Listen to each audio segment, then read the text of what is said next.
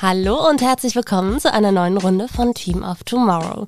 Mein Name ist Ronja Ebeling, ich bin Journalistin und Unternehmensberaterin und die Gründerin von Team of Tomorrow. Dieser Podcast gehört zu unserem gleichnamigen E-Learning Team of Tomorrow und besteht insgesamt aus acht Modulen. Der folgende Talk heute gehört zu unserem Modul, in dem wir uns mit Vereinbarkeit von privaten und beruflichen Verpflichtungen beschäftigen. Meine heutige Gästin heißt Anne Dittmann. Anne ist Journalistin und seit sieben Jahren alleinerziehende Mutter. Sie hat das Buch geschrieben Solo, selbst und ständig, was Alleinerziehende wirklich brauchen. Ihre Gedanken in diesem Podcast sind unglaublich wertvoll, denn sie machen deutlich, dass Vereinbarkeit von Kindern und Job häufig aus einer Perspektive der vermeintlichen Bilderbuchfamilie gedacht wird.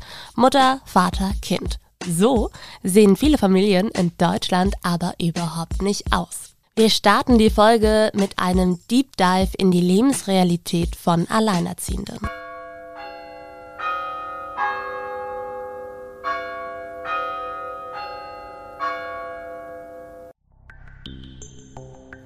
In Deutschland folgt auf drei Eheschließungen rein rechnerisch eine Scheidung. Das erstmal ganz kurz als Side Note. Wenn in dieser Partnerschaft Kinder entstanden sind, kümmert sich in heteronormativen Beziehungen häufig die Mutter um sie. Die Alleinerziehenden in Deutschland sind deswegen zu 90 Prozent weiblich und 43 Prozent der Einelternfamilien gelten laut Bertelsmann Stiftung als einkommensarm. Viele von ihnen sind auf Hartz IV angewiesen. Die Verarmung von Alleinerziehenden hat unterschiedliche Gründe. Erstmal reduziert Mutterschaft die Löhne von Frauen insgesamt, ob alleinerziehend oder nicht.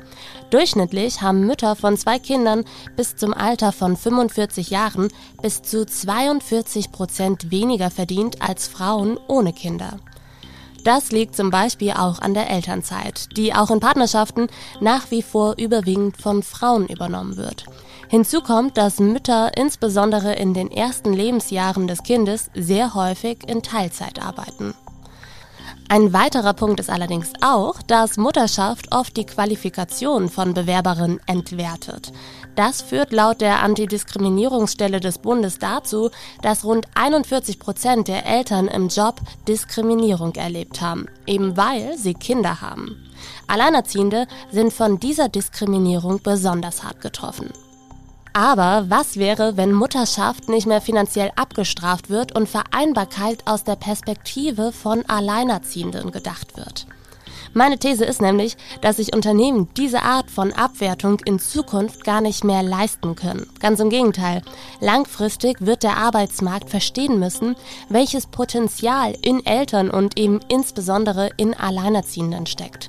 Und dann werden sich auch Unternehmen um die Aufmerksamkeit von Solo-Müttern reißen und sie eben als Mitarbeiterin gewinnen wollen. Wie das am besten funktioniert und was Alleinerziehende von Unternehmen wirklich brauchen, bespreche ich heute mit Anne Dittmann. Sie ist in den letzten Zügen ihres Studiums Mutter geworden und hat es dennoch als Jahrgangsbeste mit 1,0 beendet.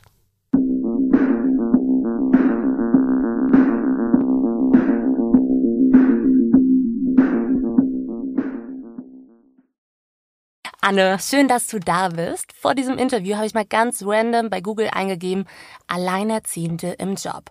Und als Frage, die wohl andere UserInnen häufig stellen, wurde mir vorgeschlagen, was kann ich als Alleinerziehende arbeiten? Die Antwort auf diese Frage sollte eigentlich alles sein, ist es aber nicht. Wie eingeschränkt fühlen sich Alleinerziehende aktuell in ihrer Jobwahl? Und was sind die Folgen davon, Anne? Ja, erstmal Dankeschön für die Einladung und für dieses mega tolle Intro, in dem schon total viele wichtige Informationen gesteckt haben.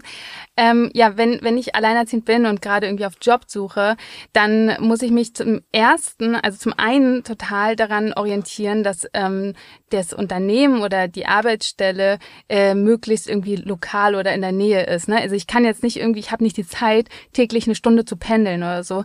Ähm, insbesondere deshalb, weil Unternehmen ja auch noch ganz oft ganz viel äh, an diese Vollzeitstelle ähm, orientiert sind, also 40-Stunden-Woche. Und wenn man sich da mal vorstellt, okay, man hat diese 40-Stunden-Woche, das macht ähm, mit Pause, also inklusive Pause, neun Stunden am Tag und dann noch irgendwie eine Stunde hin und zurück pendeln, das funktioniert überhaupt nicht. Da haben wir schon elf Stunden. Ähm, und ähm, ein Kind kann nicht elf Stunden am Tag in der Kita sein. Also stellen wir uns mal vor, das ist irgendwie ein einjähriges oder zweijähriges Kind oder so. Äh, oder sei es äh, ein Schulkind, irgendwie in der ersten oder zweiten Klasse. Die Betreuung ist überhaupt nicht so lange gewährleistet. Also die meisten Kinder äh, verbringen irgendwie ihre Zeit in der Kita oder Schule, Hort dann irgendwie von 8 oder 8.30 Uhr bis ähm, 16 Uhr. Das sind acht Stunden oder meinetwegen manche werden 18 Uhr abgeholt. Das sind dann schon oft die späten und dann machen äh, viele Kitas sogar in Berlin. Also ich habe ja eine sehr luxuriöse Situation hier in Berlin, ähm, dass alle Kitas und Hort Hortstätten bis 18 Uhr meistens offen sind, aber dann ist auch irgendwann Schluss. Also es funktioniert nicht, ähm, dass man irgendwie groß pendelt.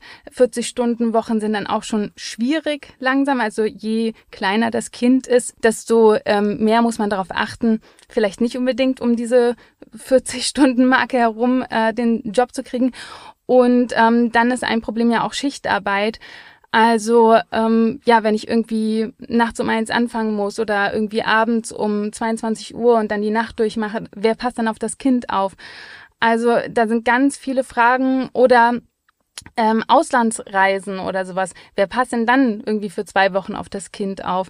Ähm, ja, da gibt es ganz viele Aspekte, die man so mit äh, berücksichtigen muss. Und die Folgen, nach denen du gerade gefragt hast, sind halt leider sehr oft ähm, die, dass äh, Alleinerziehende in Jobs dann hineingeraten oder feststecken, die eigentlich überhaupt nicht ihren Qualifikationen entsprechen. Also sie arbeiten dann quasi überqualifiziert in Jobs, die sie auf Dauer wahrscheinlich langweilen, nicht fordern, nicht glücklich machen und äh, da geht ganz viel Potenzial verloren. Hm. Ich habe vorhin schon im Intro gesagt, dass längere Auszeiten, die viele Frauen ja nach der Geburt nehmen, ähm, dass dadurch die Qualifikationen der Mitarbeiterinnen entwertet werden. Hast du das selbst erlebt oder in deinem Umfeld? Mm, ich habe es erlebt in meinem Umfeld ähm, bei einer Psychiaterin, ähm, dass sie halt einfach auch ja dann schwer reingekommen ist, also gerade auch in, in diesen ganzen medizinischen Ärztinnenberufen, ähm, da ist es total wichtig, dass du irgendwie die ganze Zeit volle Power gibst und immer da bist. Und es ist auch Schichtarbeit, was ähm, Schichtarbeit und so weiter, genau. Und wenn du dann nicht ähm, da bist, wirklich und auch mitmachst und äh, dich fügst quasi den Bedürfnissen des Unternehmens oder äh, oder der Klinik und so weiter, ähm, dann wirst du abgestraft. Und ich persönlich habe das nicht erlebt, weil, wie du schon gesagt hast, ich bin im Studium im letzten Semester Mutter geworden ähm, und dann nach einem halben Jahr habe ich schon eine Stelle angenommen bei, bei einer Redaktion. Äh, das heißt, ich äh, war gar nicht äh, irgendwie, ich hatte gar keine Elternzeit quasi. Ähm, aber was ich hatte, war dann äh, die Teilzeit und äh, ich geriet in die Teilzeitfalle. Ähm, das heißt, dass ich auch eigentlich überqualifiziert war, also nicht nur eigentlich, ich war sehr, sehr dolle überqualifiziert für das, was ich gemacht habe. Und äh, das habe ich vier, vier Jahre lang gemacht. Also ich war in einer Online-Redaktion und habe dort wenig geschrieben und viel Social-Media-Arbeit gemacht, aber auf dem niedrigsten Level. Also ich habe äh, im Prinzip nur bei Facebook und Twitter die Artikel der KollegInnen gepostet und äh, dafür habe ich nicht meinen 1-0er-Abschluss gemacht. Und das hat mich total frustriert. Ich konnte jahrelang auch nicht ähm, diese Situation ändern. Also ich habe natürlich auch mit meinen Vorgesetzten darüber gesprochen und ähm, es war aber, dass die, die Arbeitskultur war so, dass man sich mit 40 Stunden oder eigentlich noch mehr, am besten darüber hinaus engagieren musste, um überhaupt ähm, eine, also gute Aufgaben oder spannende Aufgaben zu bekommen. Und dann hat mir eine vorgesetzte Person tatsächlich auch gesagt, gib doch dein Kind zum Vater äh, und komm und arbeite hier 40 Stunden, dann kriegst du auch die spannenden Aufgaben. Und da war dann bei mir Schluss, da habe ich dann gekündigt. Sehr ja. richtig. Ganz insgesamt schätzen Arbeitgeber in die Produktivität von Müttern generell niedriger ein und entlohnen sie auch schlechter als Frauen ohne Kinder, heißt es zumindest im Report Lohnnachteil durch Mutterschaft des Wirtschafts- und Sozialwissenschaftlichen Instituts der Hans-Böckler-Stiftung. Deine These ist, dass Mütter allerdings sehr viel produktiver arbeiten. Wieso?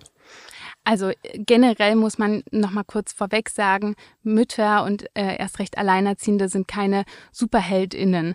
Also ähm, das müssen wir uns wirklich, wirklich deutlich vor Augen führen. Wir können nicht sagen, hey, wir stellen jetzt mal ein paar Alleinerziehende an, weil die sind ja, äh, die können ja irgendwie mehr, die haben ja irgendwie magische Kräfte. Und ähm, es geht eher darum, dass wir irgendwie uns eine andere Arbeitskultur aneignen müssen. Also ich habe das ja selber auch in der Redaktion erlebt, aber auch ähm, in meinen jetzt bald vier Jahren, in denen ich selbstständig bin dass ich äh, insbesondere in den ersten Jahren äh, habe ich nicht 40 Stunden Vollzeit gearbeitet. Nun habe ich gerade dieses Buch geschrieben. Wow, da habe ich sehr viel gearbeitet, aber normalerweise mache ich nicht unbedingt diese 40 Stunden. Ähm, und das ist tatsächlich schon so, dass viele Alleinerziehende, also ich habe mich ja auch in den letzten sieben Jahren unglaublich viel über Social Media und mit meiner Community, die aus Alleinerziehenden besteht, ähm, ausgetauscht. Und da merkt man schon, das sind, das sind echt straffe Persönlichkeiten. Ne? Also die sind natürlich nicht ähm, zufällig oder aus Natur, aus der Natur heraus so geworden, sondern die ähm, versuchen halt zu überleben in einer Welt, in der es eigentlich, also in der Alleinerziehende nicht eingeplant sind. Und ähm, die haben straffe Zeitpläne. Aber das finde ich ist ein, ein, total interessanter Punkt, weil, also du sagst ja, du bist selber auch sehr durchgetaktet, arbeitest aber unabhängig von diesem Buch eigentlich nicht Vollzeit, keine 40 Stunden die Woche. Aber wie viel glaubst du denn, schaffst du denn? Also wie ist ja. das Produktivitätsmaß in in der Zeit, die du aufwendest. Mhm. Ich finde, ähm, dass da, da kann man keine einfache Rechnung machen. Also ähm, ich glaube, dass ich nicht so produktiv war bei der Arbeitsstelle, also als ich angestellt war und ähm, ich wäre es auch in dieser Position niemals geworden, weil ich sie gehasst habe. Weil du unterfordert Weil warst. ich unterfordert war. Ich äh, hatte quasi ein Bore-out und ähm, das ist so das Toxischste, was man machen kann. Also nicht nur mit den MitarbeiterInnen, sondern auch als Unternehmen ist das absolute Selbstzerstörung. Ja, Also ähm, da wäre ich nicht produktiv geworden, weil ich ja auch null motiviert war. Es hat mich nicht gereizt, hat mich nicht gefordert. Das heißt, Unternehmen müssen wirklich ganz genau hingucken, was kann diese einzelne Mitarbeiterin oder dieser einzelne Mitarbeiter, was was hat, hat der, die für Fähigkeiten, ähm, was sind die Talente, was sind die Interessen. Und ähm, dann kann man auch sehr produktiv sein. Jetzt habe ich deine Frage, aber du hast eine Eingangsfrage gestellt. Ich bin, glaube ich, irgendwie weggekommen. Nee, aber du hast sie, du hast sie eigentlich indirekt beantwortet und ich finde das total spannend, denn Unternehmen oder beziehungsweise ArbeitgeberInnen sehen ja diese, diesen Teilzeitaspekt, den du vorhin ja schon genannt hast, oft als Ausdruck fehlender Karriereambitionen. Mhm. Das ist natürlich Quatsch, aber warum ist das gerade bei Alleinerziehenden Quatsch? Einerseits müssen sie Geld verdienen. Also sie müssen genug Geld verdienen, um über die Runden zu kommen, um sich und ihre Kinder versorgen zu können. Sie sind absolut auch angewiesen auf den Job, weil da gibt es keine zweite Standsäule. Das ist so. Auf der anderen Seite aus ganz persönlicher Erfahrung muss ich sagen, es ist ja nicht genug, Mutter zu sein. Es ist ja nicht genug, den ganzen Tag den Haushalt zu machen und sich um die Bedürfnisse eines ähm, Kindes ähm, zu kümmern äh, oder mehrerer Kinder. So, das heißt, es, es war mir auch ein eigenes Bedürfnis, ähm, mich in der Arbeit irgendwie zu verwirklichen und äh, da mich einbringen und gestalten zu können, weil äh, zu Hause, da hat man, da versucht man ja eher die Dinge zu jonglieren, die halt gerade anstehen und ähm, die, die Bedürfnisse, wie gesagt, der Kinder zu erfüllen. Das heißt, man ist mehr angepasst ähm, an, an die Umstände und äh, unterdrückt so ein bisschen eher die eigenen Bedürfnisse, insbesondere wenn man sehr kleine Kinder hat. Also man muss dazu sagen, ich bin alleinerziehend geworden, als mein Kind ein Jahr alt war und da ist nicht viel mit ähm, spiel doch jetzt mal zehn Minuten allein und äh, hab Verständnis für Mama. Ich muss jetzt mal einen Kaffee trinken oder irgendwie mal durchatmen. Das ist einfach nicht, ne? So, das heißt, ähm, ich, ich hatte dann das ganz große Bedürfnis, mich auf Arbeit zu verwirklichen, also mich da mit meiner Persönlichkeit und meinen Bedürfnissen, wie ich die Welt sehe, einzubringen. Ähm, und das ist eben der zweite Punkt. Ja. Denn Alleinerziehende, so rein statistisch gesehen, vielleicht sogar mehr als Mütter, die in einer Paarbeziehung sind? Nein, nicht sogar vielleicht. Also es ist, das ist ja bewiesen. Ähm, Mütter in Paarbeziehungen arbeiten durchschnittlich 26 Stunden pro Woche und Alleinerziehende ähm, kommen auf 31 Stunden pro Woche. Und ähm, ist ein bisschen unterschiedlich, ob man jetzt Väter betrachtet, alleinerziehende Väter oder alleinerziehende Mütter. Alleinerziehende Väter kommen auf 40 Stunden, alleinerziehende Mütter auf 31, so muss man jetzt ganz genau sagen. Ähm, Warum kommen alleinerziehende Väter auf 40 Stunden? Ähm, natürlich, weil sie mehr Lust auf Arbeit haben. Nein, Gott. Nein, das liegt äh, natürlich daran, also es hat natürlich strukturelle ähm, Gründe. Alleinerziehende Väter betreuen meistens ältere Kinder, so um die sechs Jahre alt und älter und alleinerziehende Mütter betreuen die kleinen Kinder. Und da ist es einfach auch noch schwierig, irgendwie auf, auf 40 Stunden pro Woche zu kommen. Hm. Äh, ich habe vorhin im Intro schon erwähnt, dass Alleinerziehende häufig von Armut betroffen sind oder beziehungsweise an der Armutsgrenze leben. Bleiben wir mal bei den alleinerziehenden Vätern. Du hast eben schon gesagt, dass sie häufig eher für ältere Kinder zuständig sind und auch Vollzeit arbeiten. Wie geht's denen finanziell? Alleinerziehenden Vätern geht's finanziell ich will nicht sagen gut, aber besser als alleinerziehenden Müttern. Also äh, auch dafür gibt es Zahlen. Ein paar Familien haben monatlich 4.094 Euro zur Verfügung. Alleinerziehende Väter kommen auf 2.461 Euro ähm, und ähm, Alleinerziehende im Allgemeinen, und die meisten sind halt einfach Mütter, äh, kommen auf 1.873 Euro. Und das ist äh, ungemein wenig. Also es ist wirklich sehr wenig, wenn wir uns anschauen, wo die ähm, Einkommensarmut liegt. Also die liegt bei 1396 Euro für Alleinerziehende mit zwei Kinder, äh, mit einem Kind und mit zwei Kindern bei 1718 Euro. Das heißt, Alleinerziehende im Allgemeinen ähm, balancieren quasi an der Grenze zur Einkommensarmut und das ist tragisch und da kommen ähm, alleinerziehende Väter noch ein bisschen besser bei weg. Aber ich würde jetzt auch nicht sagen, dass die Situation gut ist. Hm. Ja. Ähm, ein ziemlich krasser Side-Fact, finde ich, ist auch noch, dass rund 700.000 Väter in Deutschland, in einigen Ausnahmefällen natürlich auch ein paar Mütter, ihrer Unterhaltspflicht nicht nachkommen. Und das verschärft natürlich auch noch diese finanzielle Not, die Alleinerziehende erleben. Jetzt wollen wir mal ganz konkret werden. Welche Unternehmensstrukturen brauchen denn Alleinerziehende, um auch Karriere machen zu können? Also wenn ich mir jetzt äh, so ein Unternehmen backen könnte, dann fände ich das total ähm, gut, wenn wir die Vollzeitarbeit anders definieren würden, nämlich von 40 Stunden wegkommen und auf 30 Stunden äh, das Normalmaß setzen würden und könnten. Ähm, und es macht ja auch total Sinn, weil wir, wir müssen, wir können nicht bei diesen 40 Stunden bleiben, insbesondere wenn wir an Alleinerziehende oder auch Mütter äh, allgemein ran wollen, weil wer übernimmt denn die ganze Care-Arbeit? Ähm, da entsteht ein Vakuum quasi und das muss gefüllt werden, indem wir zum Beispiel sagen, okay, ähm, die ganzen Väter oder Männer generell in einem Unternehmen ähm, werden runtergeschraubt und ähm, lösen quasi die Mütter, die im Moment die meiste Care-Arbeit, Pflegearbeit auch für Ältere, nicht nur für Kinder, ne, sondern auch die pflegen ihre Eltern und Großeltern. Und das müssen Männer ähm, füllen, diese Lücke. Deswegen müssen wir runter auf diese 30 Stunden pro Woche.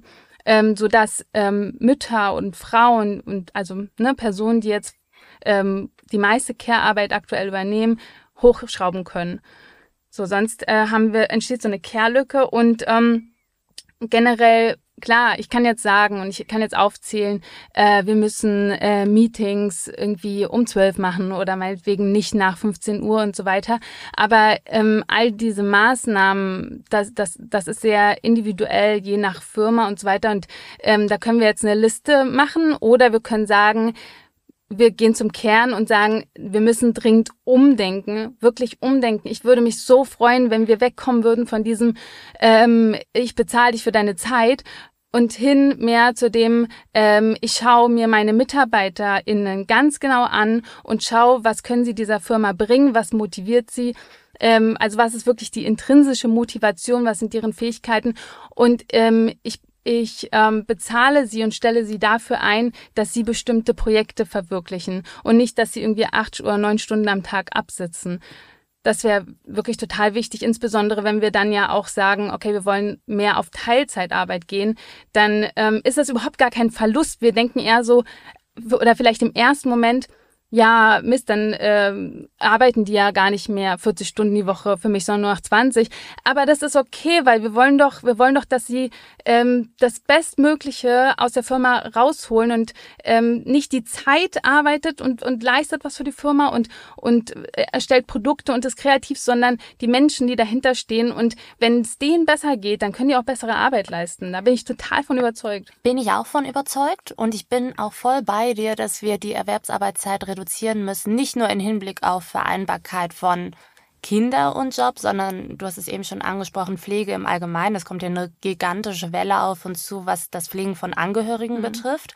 Äh, das werden wir in den nächsten zehn Jahren, 15 Jahren erst so richtig akut erleben.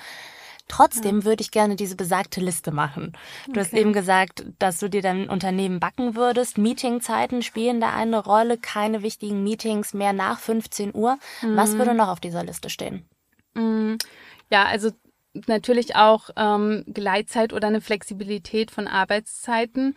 Wobei ähm, ich ja auch in meinem Buch schreibe, das ist wieder so eine Tücke. Ne? Also die, ich, ich hatte das halt ganz oft, dass ähm, wenn, wenn mein Kind dann krank war äh, und mich brauchte und äh, die Kita angerufen hat und das Kind ist ein oder zwei Jahre alt und es ähm, ist krank, dann ist nicht ähm, die Sache nicht nur erledigt, indem ich das Kind abhole und ins Bett stecke und Tee mache und sage, so jetzt ähm, ähm, ruh dich mal aus und ich klappe den Laptop wieder auf und arbeite weiter, sondern man ist dann da so, ne? Also man ist mit dem Kind beschäftigt und gleichzeitig war dann aber da der Arbeitgeber, der mir gesagt hat, naja, wir haben doch aber jetzt extra irgendwie diese Möglichkeit eingerichtet für Homeoffice, dann hol doch jetzt dein Kind ab und äh, dann arbeitest du weiter. Also das, das irgendwie das Fließband läuft weiter die ganze Zeit und es gibt keinen Stopp, äh, weil also was einfach total wichtig ist, weil wir sind Menschen und Dinge passieren und ähm, da, da wird irgendwie der falsche Fokus gesetzt, ne? Also und, und das würde ich mir auch total wünschen, dass diese Flexibilität und, und mobiles Arbeiten nicht bedeutet,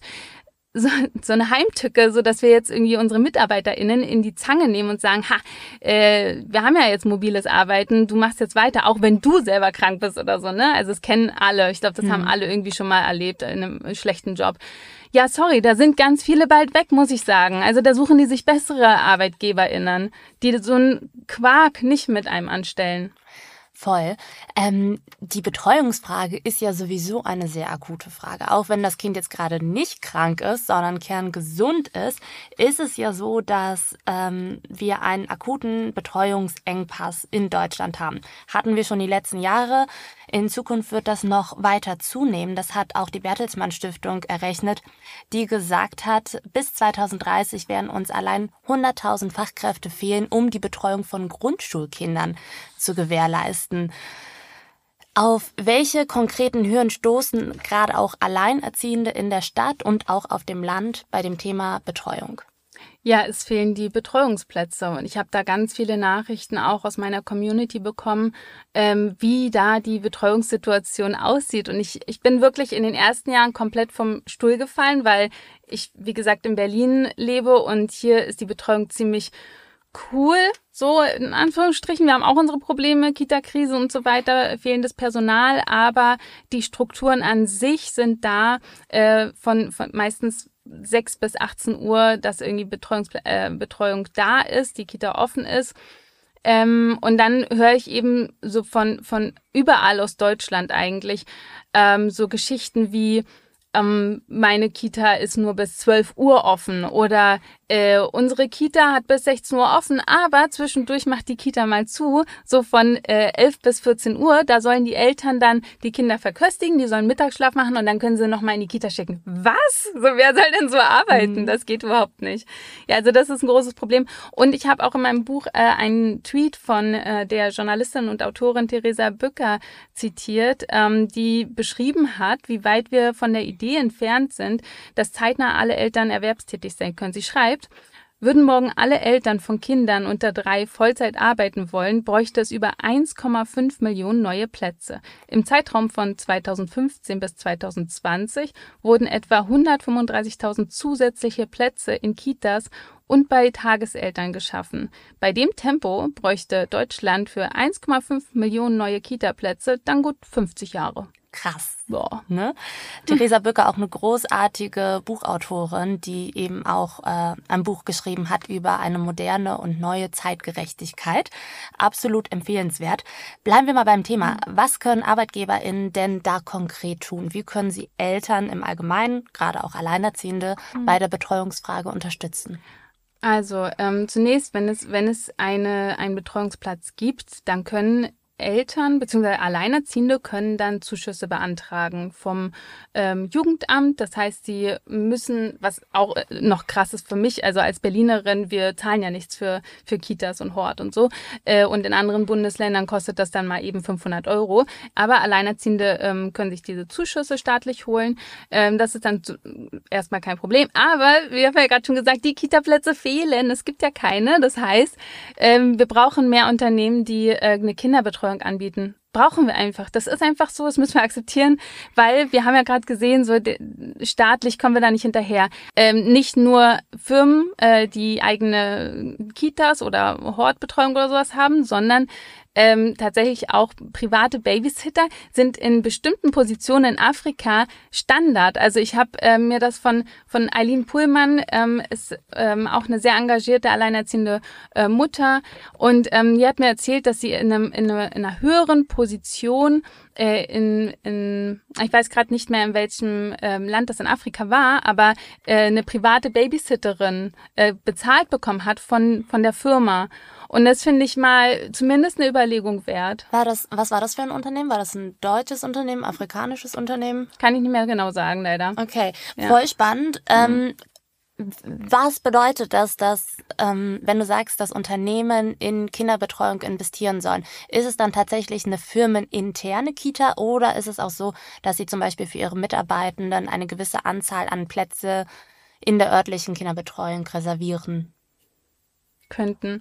Ja, wenn, wenn, wenn das möglich ist. Ich habe tatsächlich, ich kenne keine keine ähm, Mutter oder Vater oder Eltern, die diese Variante haben, ähm, also dieses Reservieren. Und das Problem an dieser Variante ist, dass es eben keine neue Plätze schafft, neuen Plätze schafft. Und das brauchen wir doch. Also das ist ja, das ist ja der Kernpunkt, dass wir unbedingt neue Kita-Plätze brauchen, ähm, weil sonst kommen irgendwie äh, die Firmen und reservieren alle Plätze in, in Kitas und bezuschussen das und so weiter und äh, alle anderen gucken dann irgendwie doof aus der Wäsche, wenn sie noch keinen Job haben und äh, haben dann gleichzeitig auch keinen Kita-Platz, keine Betreuung. Es wird halt einfach nur noch schwieriger, habe ich das Gefühl. Das ist ein total spannender Punkt. Zum Beispiel reserviert die Bundeswehr in Deutschland extrem viele Kita-Plätze und gibt dafür eben auch enorm viel Geld aus.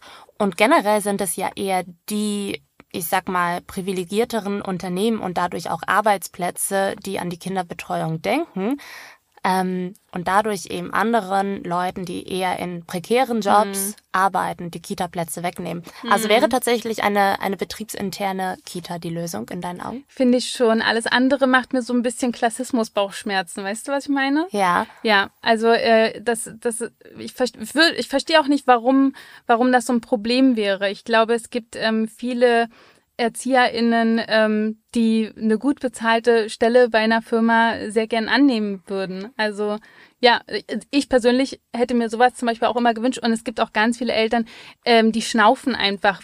Die haben ihren, ihren den Weg zu, zur Kita oder zur Schule jeden Morgen. Also ja, wir bleiben mal bei der Kita, weil die Schule, ähm, das wird dann schwierig, so eigene Schule zu machen. So Kita-Weg und gehen von dort aus zur Arbeit. Das heißt, die sind morgens schon erstmal eine Stunde unterwegs meistens. Oder Struggle hoch 100 ist es dann, wenn das eine Kind in Kita A ist und das zweite oh Kind in Gott, Kita ja. B ja. auf der anderen Seite der Stadt. Ja. Voll. Ähm, kleiner Spoiler, in unserem E-Learning findet ihr ein mittelständisches Unternehmen, das das bereit das das bereits tut. Die haben eine betriebsinterne Kita und wir haben euch aufgeschrieben, wie sie das gemacht haben und was ihr dabei beachten solltet, wenn ihr das selber vorhabt. Anne, kommen wir mal zu dem Punkt Babysitter. Ich habe während meines Studiums beziehungsweise während meines abgebrochenen Studiums und der Ausbildung ähm, auch ganz viel gebabysittert. Und ich dachte mir damals, geil, die Kinder sind super entspannt. Teilweise bin ich dann da auch über Nacht geblieben und ich habe super viel Geld mit Babysitting in dieser Zeit verdient, was ich als jemand, der in der Ausbildung war, natürlich mega gut fand. Und rückblickend ist mir aber aufgefallen, die Eltern sind ja gar nicht weg, um irgendwie feiern zu gehen, sondern die sind weg, weil sie beruflich irgendwie noch einen Job abends haben oder beziehungsweise auch auf Geschäftsreise sind. Und dann im zweiten Step ist mir aufgefallen, das sind Alleinerziehende. Tatsächlich 80 Prozent der Familien, wo ich gebabysittet habe, und es waren viele Familien, waren alleinerziehend oder ein Elternteil war psychisch erkrankt. Und dann ist mir bewusst geworden, wow, die geben viel Geld aus, um überhaupt arbeiten zu dürfen.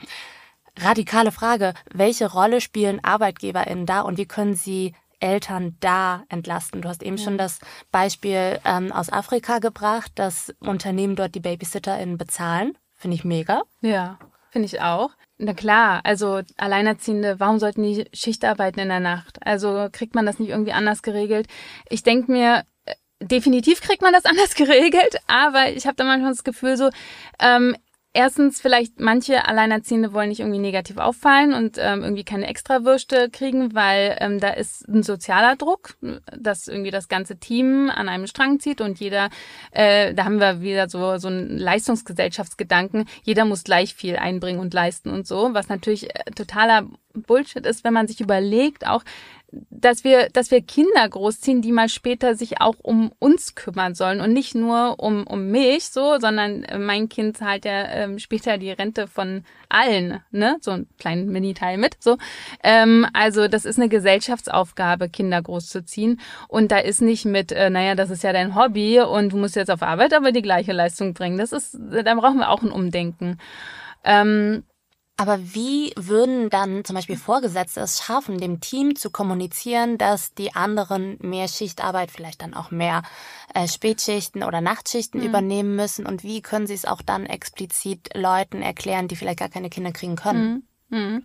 Also ich glaube, das ist eine Unternehmenskultur oder eine Arbeitskulturfrage. Ich glaube, das musst du nicht immer wieder irgendwie total sezieren oder erklären. Also das ist tatsächlich etwas, was in meiner, in, in meinem Unternehmen damals, wo ich gearbeitet habe, in der Redaktion gut lief. Also da äh, war das so ganz klar, ähm, dass alle, die Kinder großziehen, irgendwie 150 Euro mehr brutto bekommen, äh, weil man sich als Unter äh, Familienunternehmen verstand auch und dass ähm, ich habe mich da aber auch stur gestellt und äh, dass, dass ich halt einfach nicht vor acht oder 8.30 Uhr anfangen musste, weil ähm, ich mein einjähriges Kind irgendwie nicht um, um sechs in die Kita ähm, hauen wollte quasi. Ähm, und dass, dass da die Chefs und Chefinnen einfach komplett hinterstehen und sagen, da, da wird auch nicht viel hinterfragt. Das ist einfach so. Ich glaube, da muss man nicht irgendwie, ähm, da, da gibt es einfach keine, keine Diskussion, finde ich. Das ist eine Selbstverständlichkeit. Okay. Ja. Kommen wir äh, zu den Ferien. Es ist ja so, dass es lustigerweise in Deutschland mehr Schulferientage gibt als Urlaubstage für Mitarbeitenden. Das heißt, Alleinerziehende oder generell Eltern kommen durch die Schulferien in einen Betreuungsengpass. Welchen Support würdest du dir in der Ferienzeit von Unternehmen wünschen? Ja, da gibt es irgendwie viel Diskussion drum, weil einerseits also die, die Urlaubstage reichen vorne und hinten nicht, um die Ferienzeiten auszugleichen. Und ähm, ganz viele Alleinerziehende können auch ihre Kinder jetzt nicht in diese Ferien-Freizeitcamps schicken, weil sie entweder irgendwie kein Geld dafür haben oder sind noch zu klein. Aber da könnte ich mir vorstellen, dass es echt eine coole Sache wäre, wenn Vorgesetzte auf ähm, eben diese alleinerziehenden äh, MitarbeiterInnen zugehen würden und sagen würden, wie stellst du dir das vor? Was können wir für, für Möglichkeiten erarbeiten? Weil da ist auch, ne, wir müssen auch uns wirklich klar machen, Alleinerziehende sind nicht irgendwie eine homogene Gruppe. Die sind so unterschiedlich. Es gibt Alleinerziehende im Wechselmodell, die sich ähm, die Betreuung 50-50 mit dem und der oder der Ex teilen. Es gibt Alleinerziehende, die irgendwie ähm, ihre Kinder fünf Tage pro Woche haben und die, wo ähm, der die Ex komplett weg ist, äh, vom Erdboden verschluckt und die alles wirklich allein machen, auch keine Eltern in der Stadt haben und dann wieder gibt es welche mit Eltern in der Stadt.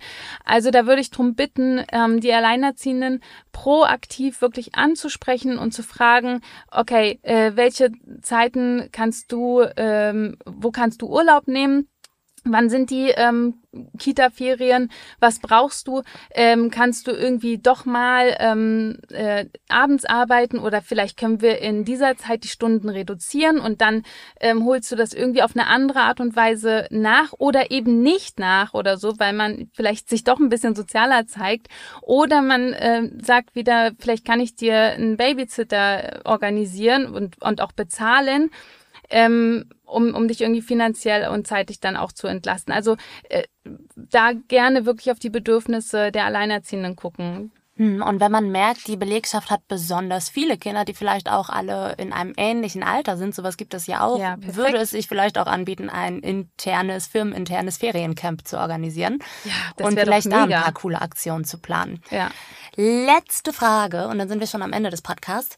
Wenn ich jetzt ein Unternehmen bin, das sagt, hey, Anne hat mich überzeugt und ich würde gerne Alleinerziehende konkret auch in meinen Stellenanzeigen ansprechen.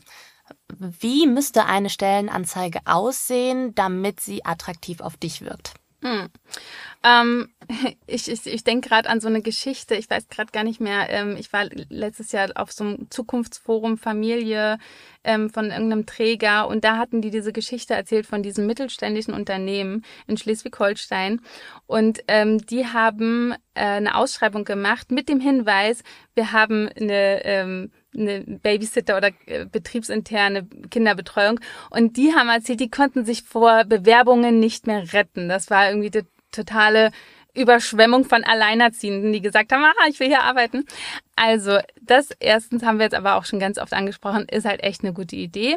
Ähm, Zweitens gucke ich persönlich oder jetzt bin ich sehr glücklich ähm, selbstständig, aber ich habe eine Zeit lang dann wirklich immer geguckt, okay, wie viele ähm, wie viele Arbeitsstunden soll ich da leisten? Wie flexibel hört sich die, die, das an? Also ich, man kann es ganz proaktiv sagen, Alleinerziehende sehr willkommen. Wir wollen eure Perspektiven mit einbringen in unsere Firma. Ähm, da ist ja auch das Stichwort ne Inklu Inklusion und Diversity.